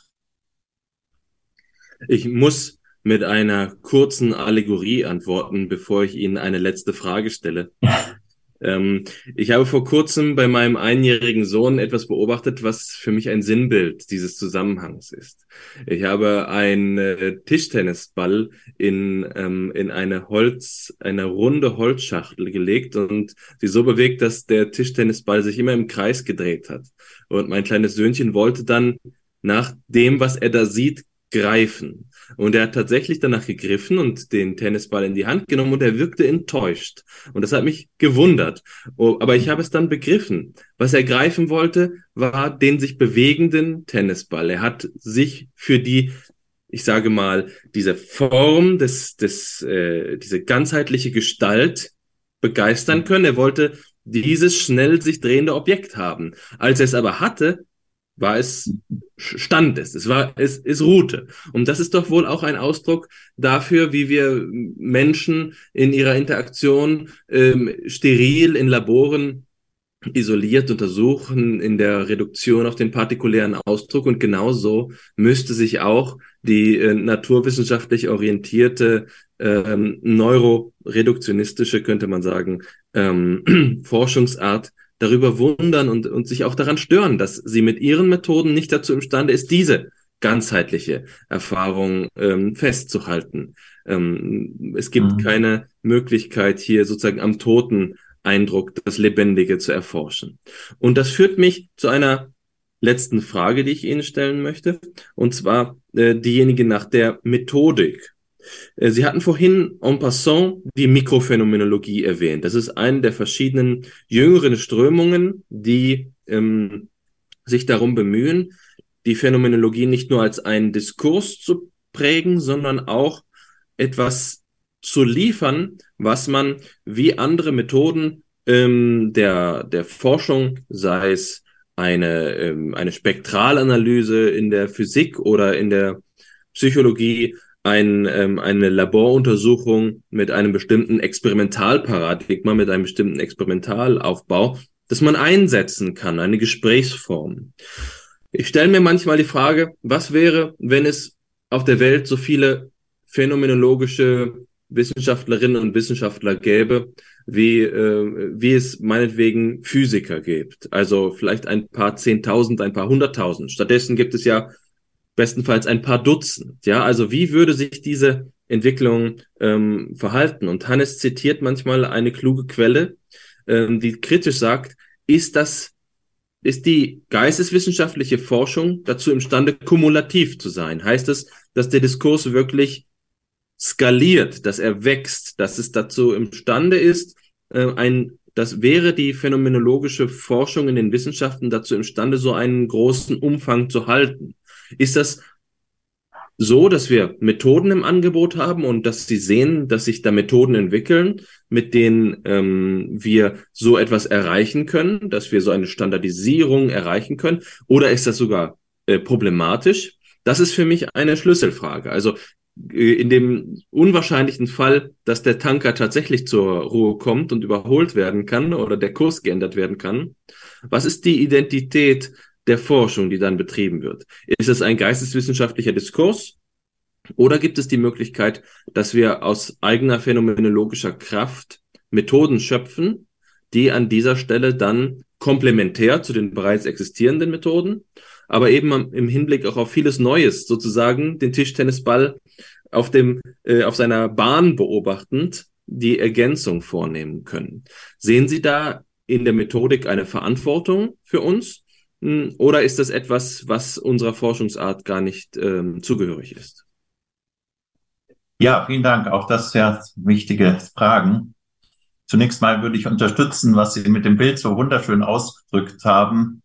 Äh, die Enttäuschung, die entsteht, wenn man einen äh, sich bewegenden Ball begreifen möchte und ihn in die Hand bekommt. Also man ihn, äh, ihn, man ihn zwar hat, aber in diesem Haben natürlich etwas Statisches und etwas Objektivierendes steckt was den lebendigen Prozess gewissermaßen zum Stillstand bringt, also und damit letztlich äh, abtötet, wenn man es etwas dramatisch formulieren möchte. Äh, drum hat äh, Viktor von Weizsäcker ja auch diesen wunderbaren Satz geprägt, äh, wer Lebendiges erforschen will, muss sich am Leben beteiligen. Ähm, das heißt, äh, bestimmte Weisen des äh, Lebendigen sind wohl der objektivierenden Forschung äh, per se nicht zugänglich, weil sie eben äh, in einem Prozess nur erfahren, durchlaufen werden können, aber auch nur in einem Prozess äh, sozusagen miterfahren werden können. Ja, also man ist sozusagen teilnehmender Beobachter in einer äh, Interaktion oder in einer äh, ökologischen Situation. Und als solches, das war natürlich auch die klassische Verhaltensethologie bei, bei Konrad Lorenz und so weiter, nicht als solcher kann man ja durchaus auch sehr, äh, sehr fruchtbare und äh, ertragreiche Forschung betreiben. Aber es ist natürlich ein ganz anderer Ansatz, das Teilnehmen äh, als das Feststellen und das Objektivieren. Also das zunächst mal vorausgeschickt, äh, aber das ist natürlich auch schon mal eine wichtige Aussage und Einsicht für Wissenschaften wie die Psychiatrie, die Psychologie, die es ja fortlaufend mit Interaktionen, also eben mit lebendigen Prozessen zu tun haben. Welche Forschungsmethoden sind denn eigentlich solchen Prozessen überhaupt angemessen? Äh, und nun würde ich aber nicht gleich sagen, dass wir äh, äh, quasi aus der objektivierenden Forschung deswegen vollständig aussteigen müssten, äh, wenn es eine ideale Psychologie oder Psychiatrie gäbe. Und das ist ja auch nicht Ihr Ansatz. Aber ich denke, ähm, die objektivierende Forschung müsste sich äh, immer dessen bewusst bleiben, dass die Feststellung äh, eben immer nur ähm, sozusagen Fragmente, Ausschnitte aus einem fortlaufenden Erfahrungs- und Lebensprozess äh, finden kann, äh, die dann für die, äh, für die Untersuchung solcher, solcher äh, äh, tragender Strukturen natürlich hochspannend und interessant sein kann, vielleicht auch Möglichkeiten der, äh, der äh, naturwissenschaftlich-medizinischen Intervention gibt, die wir auf andere Weise nicht gefunden hätten, äh, dass sie aber eben nicht geeignet ist, um die äh, äh, holistische Erfahrung oder den holistischen Lebensprozess selbst zu reduzieren, also reduktionistisch äh, fassen zu können. Dass also äh, hier eine Art Bescheidenheit eintreten müsste. Ja, wir können immer nur in unseren Laborsituationen einen bestimmten Ausschnitt, eine bestimmte Teilkomponente eines übergreifenden Geschehens erfassen und das hat ja auch seine Berechtigung, aber wir dürfen nicht daraus den Schluss ziehen, dass dieses übergreifende Lebensgeschehen nun aus diesen Teilprozessen sich zusammensetzen, aus Teilkomponenten sich zusammensetzen ließe. Wenn das mal geleistet wäre, dieses Umdenken, dann könnte man eigentlich wieder auch sehr gut zusammenarbeiten. Und es gibt ja da auch Ansätze dafür, ähm, wie man phänomenologische äh, Erfahrung durchaus nützen könnte, um dann neurobiologische oder psychologische Experimente äh, genauer und äh, zielgerichteter durchzuführen, so dass sie auch wirklich zu dieser subjektiven Erfahrung passen. Äh, ein äh, schönes Beispiel dafür möchte ich vielleicht erwähnen. Ich bin mit einer Freiburger äh, ähm, äh, Epileptologin und, äh, und Psychosomatikerin Priska Bauer, äh, so in einer fortlaufenden Kooperation. Und äh, wenn man jetzt äh, die von Ihnen ja auch nochmal angesprochene Mikrophänomenologie als ein Verfahren äh, nutzt, um äh, äh, präiktale, also vor einem Anfall ablaufende subjektive äh, Erfahrungen nun ganz äh, äh, wirklich äh, fein und detailliert herauszuarbeiten und in der Imagination quasi wieder wach werden zu lassen, durchzuspielen, die verschiedenen äh, ähm, Sinnesmodalitäten, die dabei eine Rolle spielen, die Synästhesien, die dann auftauchen, das leibliche Erleben, die Stimmung, die Atmosphäre, all das, was sich so in klassischen phänomenologischen Begrifflichkeiten ja gut äh, ausdrücken lässt. Wenn man diese Interviews dann äh, mit den Patientinnen durchführt, dann ähm, äh, gewinnt man nicht nur äh, ja hochspannende Aufschlüsse über diese Zustände, die dann äh, eben im weiteren Verlauf sehr häufig in einen schweren oder einen generalisierten Anfall führen, sondern es gelingt den Patienten manchmal auch und dann auch zunehmend äh, diesen äh, drohenden Anfall äh, sozusagen abzu äh, äh, zu entkommen, ihn durch bestimmte Verhaltensweisen, das kann man im Einzelnen nicht genau vorhersagen, äh, äh, sozusagen äh, ja äh, äh, zu, zu unterlaufen, möchte ich mal sagen. Äh, das ist äh, bei einer äh, guten Erfahrung mit äh, Epilepsien für Patienten manchmal möglich. Und es wirft natürlich die hochspannende Frage auf, wie fassen wir das jetzt eigentlich organismisch auf? Und ich denke, wir brauchen genau hier wieder den Begriff der äh, äh, vertikalen Kausalität, also oder zirkulären Kausalität durch äh, die äh, Bewusstheit der eigenen Erfahrung und durch die Möglichkeit, äh, diese Bewusstheit gewissermaßen zu nutzen, zu lenken, um auf welche Weise auch immer äh, um diesen äh, drohenden Anfall herumzukommen, ist natürlich genau eine Beeinflussung von Hirnprozessen äh, durch die Erfahrungen, die aber natürlich gleichzeitig nicht irgendwie über dem Gehirn in einer dualistischen Weise gedacht werden müssen, sondern nichts anderes sind als eine Integration dieser, äh, dieser äh, insgesamt organismisch zerebralen äh, äh, Prozesse. Jetzt äh, haben wir also die Phänomenologie als eine Möglichkeit, diese äh, äh, besonderen Situationen zunehmend besser zu erfassen und könnten dann äh, womöglich auch die entsprechenden EEG-Untersuchungen oder EEG-Ableitungen äh, durchführen, die diese äh, Prozesse zu, äh, äh, die diese Prozesse dann äh, auf der organischen Ebene zu untersuchen erlauben. Also hier würde sich ein höchst spannendes Paradigma anbieten, um äh, beide Ansätze miteinander, beide also subjektiv orientierte und objektivierende Ansätze miteinander zu verknüpfen und zugleich auch noch die mögliche Wirksamkeit subjektiver Erfahrungen zu zeigen. Also das fände ich ein äh, wunderbares Beispiel. Es ist auch von den äh, Klassikern des äh, inaktiven Ansatzes äh, bei Varela äh, ist das ist diese äh, äh, diese äh, spielt diese äh, epileptischen Zustände spielen da schon eine große Rolle. Also das ist auch schon mal äh, überlegt worden, aber meines Erachtens noch längst nicht weit genug ausgeführt und äh, in der Konsequenz erforscht, wie es möglich wäre. Auf ähnliche Weise kann man sich äh, auf psychiatrische Erkrankungen äh, etwa die Schizophrenie als, als äh, Gegenstände einer sowohl äh, mikrophänomenologischen als auch neurobiologisch äh, vorgehen, äh, arbeitenden Kooperationserforschung vorstellen. Ich glaube, da bieten sich wirklich noch viele Möglichkeiten für die Zukunft.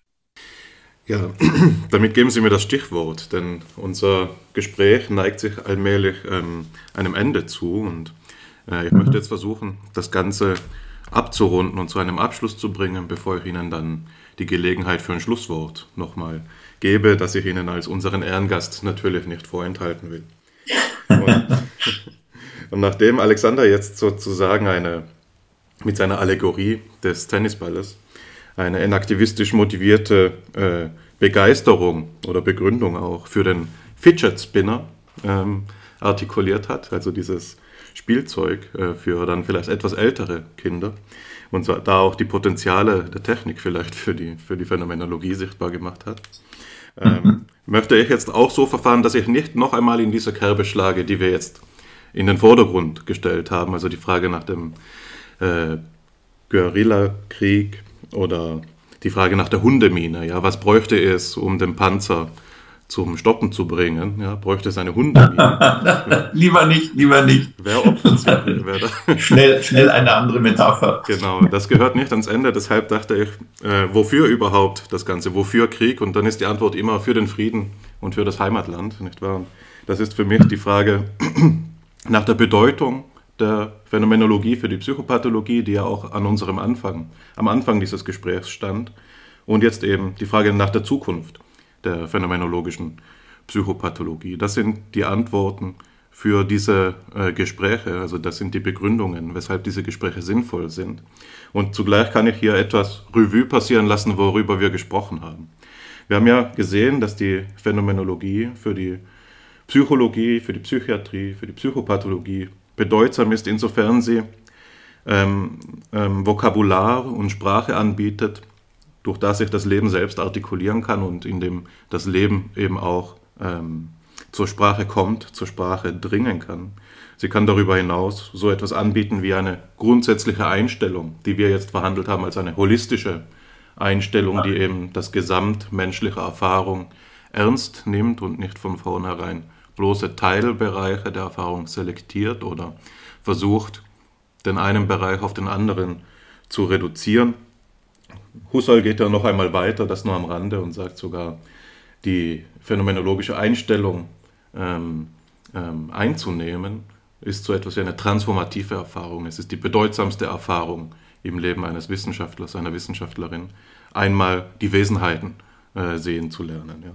Das kann sie leisten. Sie kann sicher auch, das stand jetzt, äh, äh, stand jetzt schon im Hintergrund, ähm, die, die Sehnsucht nach einer begründeten, einer letzt begründeten Psychologie, Psycho Psychiatrie äh, äh, stillen. Das ist die Idee der strengen Wissenschaft. Ja, die, Psycho die Phänomenologie tritt hier auf als die Grundlagenwissenschaft, die ähm, zur Psychologie, Psychiatrie sich verhält, wie meinetwegen die Mathematik zur Physik. Ja. Das sind die, ähm, die Erträge, die wir behandelt haben. Zuletzt sind wir jetzt auf die Frage nach den Verfahren gekommen. Und Alexander und mir liegt das gerade nahe, ähm, den Stellenwert von Verfahren, damit meine ich jetzt Methoden, wissenschaftlichen Methoden, ähm, hoch zu gewichten, da wir gerade an einem Artikel arbeiten, in dem wir dafür argumentieren, dass die Einheit empirischer Wissenschaft durchaus immer auch im Diskurs der Methodologie verhandelt wird und die Etablierung ähm, ähm, von zukunftsfähigen Methoden äh, essentiell und unabdingbar ist für den Fortbestand einer Denkart. Ja. Und da haben wir jetzt eben Versuche wissenschaftlicher Methoden, die in der phänomenologischen Psychopathologie der zweiten Welle angeboten worden sind, zu beleuchten, vor allen Dingen die Mikrophänomenologie. Es gibt aber auch Alternativen, die Neurophänomenologie und so weiter. Und das wäre jetzt für mich die Auflage, die ich Ihnen vielleicht für ein Schlusswort geben will. Ähm, natürlich können Sie freisprechen, aber was mich jetzt da noch interessieren würde, wäre, dass es ja ähm, gerade im Bereich der Psychiatrie ähm, mit den wissenschaftlichen Methoden alleine nicht getan ist. Das ist vielleicht eine, etwas, das auch Ihre Sonderstellung ausmacht. Sie ist ja eben auch eine behandelnde äh, Praxis. Und da stellt sich für mich die Frage nach den therapeutischen Verfahren. Was gibt es denn da für Angebote und Potenziale? Das ist die naheliegende Frage. Ich denke, dass aus dem Gespräch bereits sichtbar geworden ist, dass der Zugang zu bestehenden Störungsbildern anders stattfinden kann in der äh, phänomenologischen Psychopathologie. Es ist sicher auch klar, dass gewisse Störungsbilder allererst in den, in den Fokus rücken. Äh, Sie haben sich beispielsweise mit Arbeiten zur Hyperreflexivität äh, da verdient gemacht, um eben Störungsbilder sichtbar zu machen, die jetzt nicht kanonisch äh, in den Diagnosemanualen vorfindlich sind oder dort ähm, mhm. behandelt werden. Aber was sind da die therapeutischen Potenziale? Wie tritt die, die ähm, Phänomenologie wirklich auch in die Praxis? Also nicht nur in die Empirie, sondern in die Praxis. Und das ist, denke ich, das große Rätsel äh, der phänomenologischen Psychopathologie. Sie haben es ja auch schon angesprochen. äh, da zitiere ich Sie aus Ihrem vorigen Redebeitrag, das Rätsel, dass die Subjektivität wirksam wird. Ja. Bei Husserl gibt es auch diese Rede. Das Rätsel aller Rätsel ist, wie die transzendentale Subjektivität die empirische, in der empirischen Subjektivität wirksam ist. Und jetzt äh, interessiere ich mich für dieses Rätsel der äh, phänomenologisch-psychopathologischen Praxis. Genau. Ja, vielen Dank. Ähm, ja, zunächst ist dieses Rätsel äh, wahrscheinlich eben, aber hier halte ich mich jetzt etwas vorsichtig äh, zurück, aber dieses Rätsel ist wahrscheinlich eben nicht von der Phänomenologie äh, alleine zu lösen. Ähm, äh, das heißt, die Sehnsucht nach einer strengen und nach einer einheitlichen Wissenschaft ähm, wird sich wohl äh, äh, nicht auf die Phänomenologie alleine stützen können, denn ich glaube, dass die Phänomenologie tatsächlich ihre Grenzen hat. Natürlich könnte man immer äh, die Phänomenologie auch auf einen objektivierenden Ansatz anwenden und sozusagen äh, immer untersuchen, wie eben einem Neurowissenschaftler das Gehirn sich zeigt und erscheint. Und äh, das ist alles schön und gut, aber ich glaube, man kommt um die ontologische Frage dann letztlich doch nicht herum, wie denn die Einheit des Lebendigen zu denken ist. Und das ist eben aus einer phänomenologischen Sicht, äh, die eben von der bewussten Erfahrung ausgeht und sie in alle sozusagen Verästelungen auch ins Unbewusste hinein erforscht, äh, alleine nicht möglich. Ich glaube also, wir brauchen schon einen nochmal übergeordneten Gesichtspunkt, ein, wie immer man ihn nennt, erkenntnistheoretisch würde er am ehesten einer naturphilosophischen ähm, ähm, äh, Ansatz entsprechen, der noch einmal dieses Zusammengehörigkeit und die Möglichkeit äh, äh, der äh, Phänomenologie des Lebendigen, äh, also die Zusammengehörigkeit von subjektiver Erfahrung und organismischem Leben äh, begreiflich macht und äh, ihn vielleicht auch nochmal mit geeigneten Methoden auch äh, weiter untersuchen kann. Aber da ist die Phänomenologie meines Erachtens an ihrer Grenze. Und das ist ja auch letztlich der Grund, warum ich äh, dann in den äh, vor vielen Jahren dann äh, diesen Schritt äh, vollzogen habe, mich in, wirklich in die empirischen Wissenschaften so hineinzubegeben, dass ich die Phänomenologie sicher nicht verlassen habe, keineswegs, sondern sie ist ja dann äh, durchaus auch wegweisend geworden, um diese ähm, äh, Ökologie des Organismus ähm, äh, neu zu konzipieren. Aber es ist eben nicht mehr, es ist eben nicht mehr ein rein phänomenologischer Ansatz. Ähm, äh, die über die Methoden, die dann erlauben, äh, diese Komplementarität von Ansätzen auch immer weiter zu verfeinern, zu differenzieren, haben wir ein bisschen gesprochen. Es gibt unterschiedliche Möglichkeiten. Ich sehe auch die Mikrophänomenologie durchaus als eine der Möglichkeiten an. Äh, Neurophänomenologie ist ein Begriff, der mir nicht so recht behagt, weil äh, äh, mit dem Neuro äh, so Präfix die Phänomenologie quasi zu einem eine Art äh, Anwendung von Neurowissenschaften macht, also oder jedenfalls eine Vermischung äh, herstellt, die mir nicht so ganz sympathisch ist. Aber äh, dagegen ist ja nicht, äh, ist, ist ja gar nichts dagegen zu sagen, dass nur solche Ansätze, die die äh, phänomenologische Erfahrung nutzen, um daraus entsprechende Neuro, äh, dann passende neurobiologische Forschungsparadigmen zu gewinnen, Dagegen ist ja nun gar nichts zu sagen. Bei der Mikrophänomenologie scheint es mir nochmal ein besonders spezifischer Ansatz zu sein, um die sehr feinen, sehr äh, kurzdauernden äh, Prozesse, die ja zum Beispiel dem potentional-retentionalen Kontinuum ähm, äh, entsprechen bei Husserl, die also wirklich sehr auch zeitlich äh, äh, ja, Mikroperioden umfassen, die dann äh, bei einer neurobiologischen oder entsprechenden EEG-Untersuchung dann äh, gleiche Zeiträume entsprechen würden. Also die Mikrophänomenologie scheint mir ein ganz guter Ansatz zu sein, um da sehr nahe heranzukommen, so dass äh, äh, solche Vergleiche und ähm, Transitionen, mag, möchte ich mal sagen, zwischen dem einen und dem anderen Paradigma möglich werden, ohne dass die Komplementarität oder die äh, Verschiedenheit äh, in irgendeiner Weise jetzt damit äh, verwischt werden soll. Nicht, wir haben es immer mit äh, zwei Ansätzen zu tun, die sich eben nicht äh, zur Deckung bringen lassen, weil sie ja von ihren Grundanlage her äh, von völlig unterschiedlicher Weise, ontologisch sozusagen unterschiedlicherweise vorgehen. Das heißt nicht, dass das Lebendige nicht am Ende nur eines ist. Also wir haben es nicht mit zwei verschiedenen äh, sozusagen getrennten Ontologien zu tun, aber doch mit zwei äh, Weisen, wie das Lebendige erscheint, die sich nicht äh, einfach ineinander überführen lassen. Ja, äh, das zur Grundsatz, äh, grundsätzlich nochmal zur Methodik.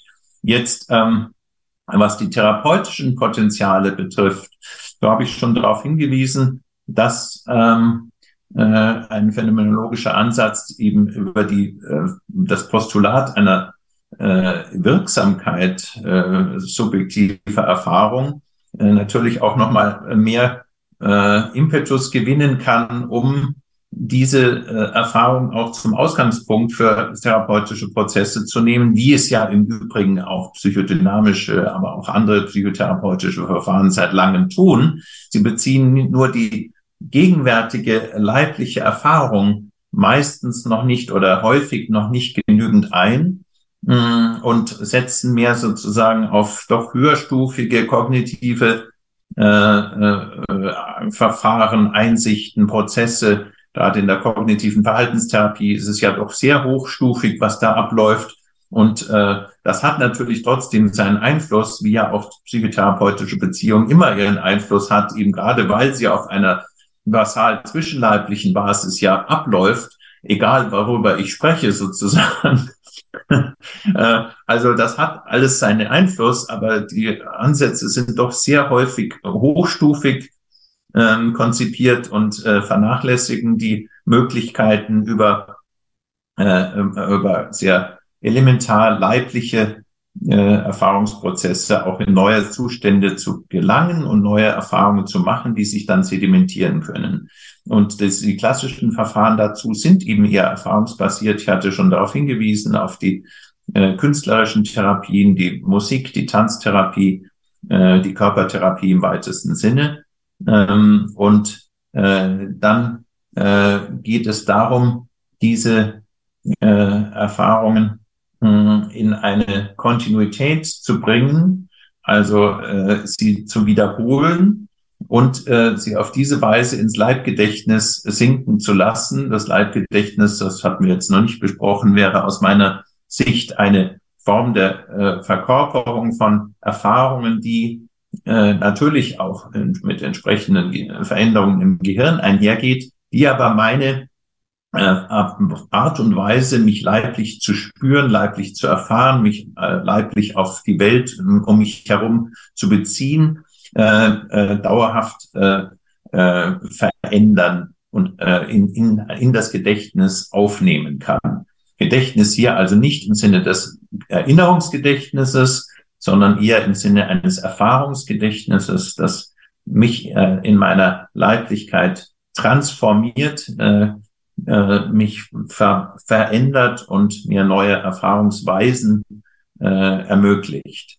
Das äh, gelingt äh, dann über entsprechende äh, verkörperte Erfahrungen, die auch als solche dann thematisiert werden können oder die eben ganz konkret durchlaufen, äh, gestalttherapeutisch äh, oder körpertherapeutisch ähm, äh, erlebt werden müssen und im Kontakt mit dem Therapeutin, mit dem Therapeuten oder der Therapeutin auch eine veränderte Beziehung einschließen. Ähm, das kann man jetzt hier nicht ausführlich oder nicht eingehender untersuchen, aber dazu gibt es ja auch viele äh, Arbeiten, die diesen Erfahrungsprozess nochmal konzipieren. Äh, es ist nichts ganz Neues, das ist, äh, wird hier überhaupt nicht behauptet, äh, hat immer wieder Möglichkeiten gegeben. Von, wir können auch so weit zurückgehen bis zum Mesmerismus, nicht? Um, um eine damals sehr esoterische Form des Heilens zu beschreiben, die durch Hand auflegen ähm, äh, erstaunliche Wirkungen damals hervorgerufen hat, nur konnte man sie eben nicht erklären. Das würde man heute durchaus mit einem äh, zwischenleiblichen Beziehungsansatz äh, besser erklären können oder besser fassen können, ohne dass man dazu äh, irgendwelche esoterischen Annahmen braucht. Massagetherapie von Depressionen äh, etwas, was Herr Müller-Erlinghaus untersucht, ein wunderbarer Ansatz, der wirklich ins Leibliche hineingeht, aber nicht in einen mechanischen Sinne, sondern in einen Beziehungssinne. Nicht so, dass die langsame, die sanfte Bewegung mir äh, durch ein äh, durch einen anderen äh, bei mir äh, hervorgerufene äh, Gefühlsempfindungen weckt, die mich aus diesem dieser Starre der Depression herausbringen können, äh, ein äh, klassisch leibphänomenologisch eigentlich begründeter Ansatz, der überhaupt noch nicht richtig äh, äh, genutzt wird, so in dem Beginn der Erforschung ist.